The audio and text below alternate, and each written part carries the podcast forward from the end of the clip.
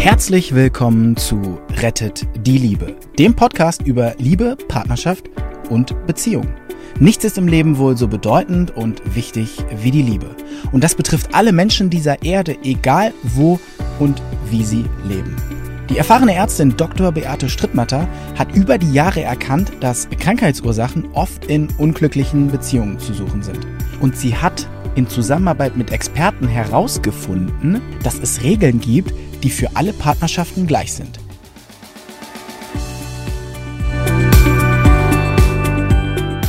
So, wie versprochen geht es jetzt weiter. Das ist der zweite Teil von Du bist dumm, wie es weiterging. Wer beim ersten Teil nicht dabei war, kein Problem. Es ging um ein Online-Coaching von einer jungen Frau in Österreich, die mich bei QS24 gefunden hat, wo ich auch Filme über Beziehungen drehe, über was sonst. Und ähm, sie hatte mir erzählt, sie verhaken sich ständig, so besonders in der letzten Zeit, eben der Corona-Zeit. Sie haben beide verschiedene Ansichten. Das kann übrigens Familien spalten, es kann Freundschaften spalten. Ich habe hier Patienten gesehen, die haben gesagt, ich habe die Hälfte meiner Freunde nicht mehr, weil verschiedene Ansichten fürchterlich. Das ist ein fürchterlicher Nebeneffekt von dem Ganzen. Auf alle Fälle, sie verhaken sich, sie streiten und ähm, er macht sie nieder und äh, wir hatten darüber gesprochen, warum er sie niedermacht, warum sagt er, sie ist dumm, weil er selber das als Thema hat. Seine Mutter hat gelacht, als er sich noch nicht mal die Schuhe zubinden konnte mit sechs Jahren. Lachst du über dein Kind? Mach's nicht. Ähm, und sie wird von ihrem Vater äh, ermahnt, das sei nicht gut genug, eine zwei zu haben, sondern sie hatte dann den Auftrag, eine Eins zu bringen, weil das wäre dann besser gewesen. Also beide haben nicht mitbekommen in der Kindheit dieses tiefe innere Gefühl, du bist so wie du bist gut. Du bist so wie du bist gut. Lukas Michael Möller, Gott habe ihn selig, hat es immer wieder so gesagt, dass er gesagt hat, hatten Sie Gold oder Pech in der Wiege? Wenn zwei zusammenkommen, die kein Gold in der Wiege hatten, dann warten beide auf Heilung in dieser Beziehung, ohne es zu wissen. Und wer auf Heilung wartet, ohne es zu wissen, der erwartet vom anderen Dinge, ohne zu wissen, dass er die gar nicht geben kann und dass der Weg ein anderer ist. Ein Weg der Heilung ist ein anderer. Weg in die Heilung heißt zum Beispiel, dass man den anderen versucht, für dessen Heilung so zu sehen, wie, wie er ist und ihn für das zu achten, wer er ist. Sein dürfen, wer man ist, ist das Schönste, Erlebnis in der Partnerschaft. Da kann der Partner dir noch so sagen, oh, ich hab dich, liebe dich so. Und er kann dir sagen, ich liebe dich. Und im nächsten Schritt akzeptiert er nicht, wer du bist. Er will zum Beispiel, dieser, es sind beides wissenschaftlich ausgebildete Menschen. Beide haben ein Studium, aber er sagt ihr, sie ist dumm.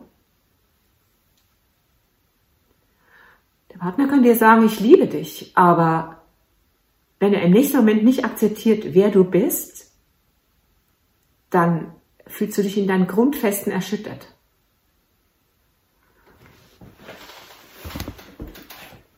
Ich habe nicht gesagt, was du bist. Jemand dafür lieben, was er ist, kann den anderen ganz schön unter Druck setzen. Wenn du jemand heiratest, weil er dir Selbstwertgefühl gibt. Als Mann ist er ein Mann, der ist eindrucksvoll, der hat vielleicht eine hohe gesellschaftliche Stellung, der kennt von und zu und du liebst ihn dafür, was er ist. Warte mal, bis er in Rente kommt. Warte mal, bis er vielleicht krank wird. Keine gute Grundlage, weil du brauchst etwas, was er hat, ganz, ganz dringend. Du musst diese Aufwertung haben in diesem Fall. Und die gibt er dir und dafür liebst du ihn. Kann gut gehen. Hab Paare gesehen, da geht's gut, wo der Deal ganz klar ist. Ein Paar, wo beide Ärzte sind, wo ganz klar war bei der Hochzeit, ich kenne beide persönlich, ich habe ein Hochzeitsbild gesehen, da war mir alles klar. Beide sind etwa so alt wie ich jetzt. Beide Ärzte. Und der Deal war ganz klar, er zu ihr, schaff mir ein Zuhause. Und der Deal an sie, der Deal von ihr an ihn, schütze mich. Weil sie hatte schlimme Erfahrungen gemacht vorher. Das hielt eine gute Zeit, etwa zehn Jahre. Sie machte seine PowerPoints, sie war zu Hause, sie erzog die drei Kinder. Das hielt so gute zehn Jahre und dann begann sie sich zu entwickeln, auszuweiten, einen eigenen Spin zu bekommen. Und dann wurde es sehr kritisch. Aber jetzt hier zurück zu diesen beiden.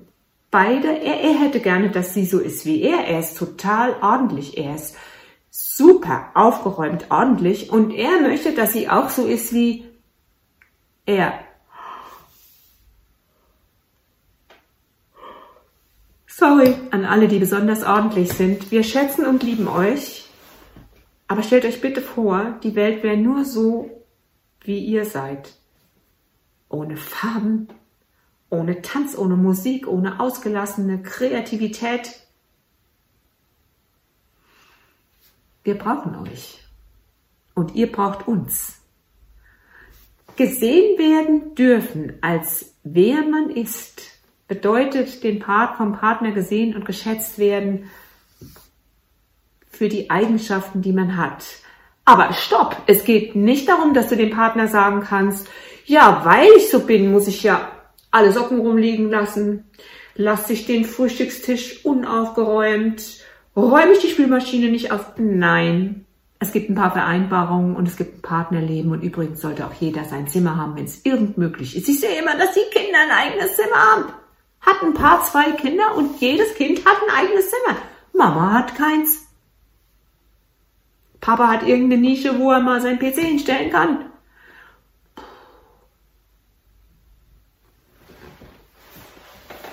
Ich habe sie gefragt, was hatte er denn im Schaufenster damals, als sie sich verliebt haben? Und sie sagt, er war verständnisvoll, er war zuverlässig. Ja, und wie ging das weiter? Ebenso wie ich es euch geschildert habe, dass es angefangen haben, sich zu verhaken. Und es ist immer ein, stellt euch bitte vor, ihr habt einen Partner oder vielleicht kennst du das auch, wenn immer ein Groll in den Augen des anderen ist. Immer ein Nein, nein, nein, nein. Okay, wir sind beide hier. Sie können nicht ohne einander, aber auch eigentlich nicht wirklich miteinander. Und sie sagt, genau so empfindet sie das. Wenn sie jetzt da reingeht, nach dieser Besprechung, sie sieht immer ein Nein, nein in seinen Augen. Und wisst ihr was, wenn das zu lange geht, Irgendwann hat einer den Fuß als Erster an der Tür und geht. Dass er dann in der nächsten Beziehung die gleichen Themen wiederholt, uh, das ist dann noch mal eine ganz andere Sache. Jetzt waren wir ja in unserem ersten Coaching und da ist dann die Frage gewesen, was tut man eigentlich jetzt? Ich meine, du, du, du, du kannst tiefschürfend gucken, was sind deine Themen, aber noch ist es ja so, dass er nach ihr greift, möglicherweise auch umgekehrt, da war ich noch nicht tief genug mit ihr drin. So, jetzt ging es um die Notfallmaßnahmen. Schirm einklappen. Stell dir vor, du hast diesen riesen Schirm und es ist Sturm. Was passiert? Tschuh! Der Sturm geht unter deinen Schirm, du fliegst sonst wohin. Pack den ein und pack ihn immer ein. Pack ihn auf der Arbeit auch ein. Das ist der Schirm. Hallo, ich bin hier auf der Suche nach meinen Kränkungen. Je größer der Schirm, desto mehr kann ich einfangen. Klapp dein Sorgenkörbchen zu. Die meisten, besonders Frauen, haben hier so einen Sorgenkorb. Okay, du löst ihnen eine Sorge. Sorgenkorb ist leer. Gut, mach eine andere Sorge rein lass es, mach doch den Sorgenkorb zu, du brauchst den überhaupt nicht. Ich frage manchmal Frauen, wenn sie sich viel Sorgen machen, hat es sie irgendwo hingeführt, dass sie sich viel Sorgen machen? Äh, nein. Warum machen sie es dann? Ja, aber die Sorgen, die kommen so zu mir. Wichtiger Punkt auch für die Partnerschaft, wenn du wieder drüber nachdenkst, was alles schlecht ist am Partner. Da kommen diese Gedanken und die krabbeln dann hier hoch und die flüstern dir ins Ohr. Scheuklappen anziehen, das ist das, was ich ihr gesagt habe. Scheuklappen. Gucken Sie nur auf das, wofür Sie ihn ausgewählt haben. Ist eine gute Erstnotfallmaßnahme. In dem Moment fühlt er sich mehr gesehen. In dem Moment schauen Sie ihn an und lassen Sie ihn sein und schätzen Sie ihn für das, wer er ist. Was machen wir noch außer Schirm zuklappen? Weil er wird nach ihr werfen in den ersten Tagen vielleicht noch, bevor sie mehr zu ihrem Thema gekommen ist. Nächste Notfallmaßnahme wenn er nach, ihr, nach dir wirft, auf die Seite, auf die Seite, schmal machen und vorbeilaufen lassen und dann noch bitte die, hier ist die Teflonschicht. Da ist die Teflonschicht und selbst in diesem Moment tritt einen Schritt auf die Seite und halte es gleichzeitig für möglich, dass da deine Themen anklopfen. Okay, hallo Thema, da bist du ja wieder. Wenn der Partner nicht loslässt und er pickt und er pickt, ich habe es schon mal gesagt, aber es ist wirklich, es ist eine tolle Angelegenheit. Du brauchst ein Blöckchen. Wenn es eine Kollegin macht, ist es noch so besser, wenn die nach dir pickt und pickt und du bist noch nicht so weit. Du hast ein Blöckchen und bei der Kollegin schaue sie interessiert an und schreibe. Sie wird sagen, was machst du denn da? Ich schreibe. Wieso? Naja, an deinem Verhalten erkenne ich den Grad meiner Weiterentwicklung. Das versteht keiner, wenn er gerade so sauer ist. An deinem Verhalten erkenne ich den Grad meiner Weiterentwicklung. Das petzt. Und da kannst du die erstmal vom Hals kriegen. Da kannst du die erstmal vom Hals kriegen. Und das sind Notfallmaßnahmen. Analysieren kannst du immer noch. Ich habe ihr jetzt Aufgaben gegeben. Was war früher für mich, nein, nicht hässlich, sondern was war früher für mich schön? Was, welche Erfahrungen haben mich gestärkt? Was haben meine Eltern mir alles mitgegeben? Welche Stärken habe ich daraus entwickelt, weil sie es mir mitgegeben haben? Und was hätte ich mir gern anders gewünscht? Das ist eine neue Liste. Was hätte ich mir gern anders gewünscht? Was hätte ich gerne so gehabt, wie es bei anderen war? Es wird behauptet, die Seele sucht sich ihren eigenen Platz, aber hm, manchmal denke ich, Wer sucht sich so einen Platz, wenn ich sowas sehe? Ne? Lassen wir es also mal stehen. Die wichtige Frage ist bei den Dingen, die hässlich waren. Das habe ich Sie auch gefragt. Was haben Sie für Stärken entwickelt? Dadurch, dass Ihr Vater einfach mehr Leistung eingefordert hat. Ich meine, es ist klar, warum er das eingefordert hat, oder? Vielleicht hat er selber keine gute Schulbildung gehabt und er wollte das Beste für seine Kinder und so weiter und so fort. Eltern handeln sehr, sehr oft für ihre Kinder und nicht gegen ihre Kinder, aber gut gemeint ist eben meistens nicht gut gemacht. Welche Stärken haben Sie entwickelt, weil Sie die Dinge zu Hause erleben mussten? Ich selber zum Beispiel musste erleben, dass man meine Wünsche nicht so wahrgenommen hat. Okay, als eins von fünf Kindern ist es auch nicht so leicht. Aber was habe ich entwickelt? Ich habe einen enormen Freiheitsdrang. Ich kann mich für andere einsetzen wie ein Löwe und das mache ich mein ganzes Leben lang. Immer wieder fördere ich jemand, der gerade versucht, auf die Füße zu kommen. Das ist mein Lohn, deshalb tun die anderen Sachen trotzdem weh, das ist keine Frage. Mit diesen Aufgaben habe ich sie jetzt entlassen. Und das mit den starken Männern, die sie vorher hatte, erinnerst du dich? Ich habe gesagt, sie hatte schon drei Beziehungen mit Männern, die schön waren, muskulös waren, klug waren. Und sie hat sie alle weggebissen. Sie wurde garstig. Und die Frage ist jetzt noch, hat sie vielleicht den Beziehungen nicht vertraut? Doch das ist zu gut, das kann überhaupt nicht bleiben. Welche Erfahrung hat sie mit ihren Eltern gemacht? Das kann auch so ein Thema sein. Oh, das ist alles viel zu gut, das kann überhaupt nicht bleiben. Oder, und das vermute ich bei der jungen Frau viel mehr, diese Männer waren so langweilig, weil sie ihr keine Entwicklung angeboten haben. Aber das hat sie natürlich alles nicht gewusst. Aber ihre Seele hat gesagt, nee, wir suchen jetzt jemanden, mit dem mal wirklich deine alten Themen rauskommen.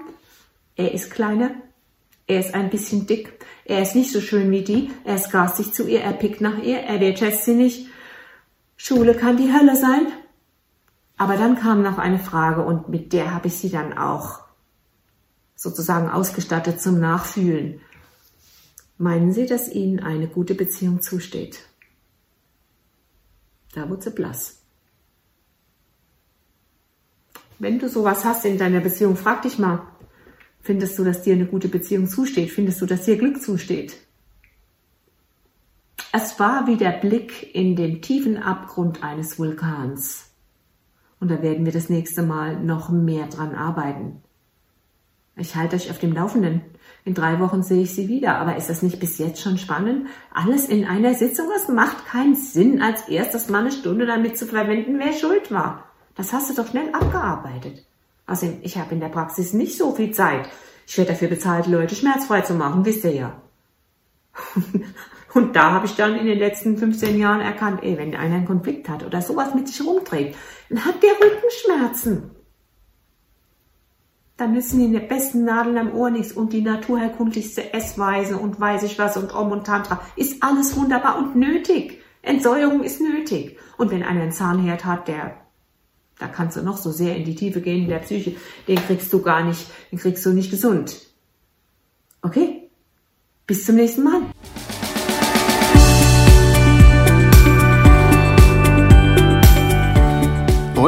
Wie war es? Wenn es euch gefallen hat, dann abonniert gerne den Podcast. Beate Strittmatter hat auch ein Buch geschrieben, Rettet die Liebe. Dann habt ihr die Gesetze immer zur Hand. Der Link ist in den Show Notes.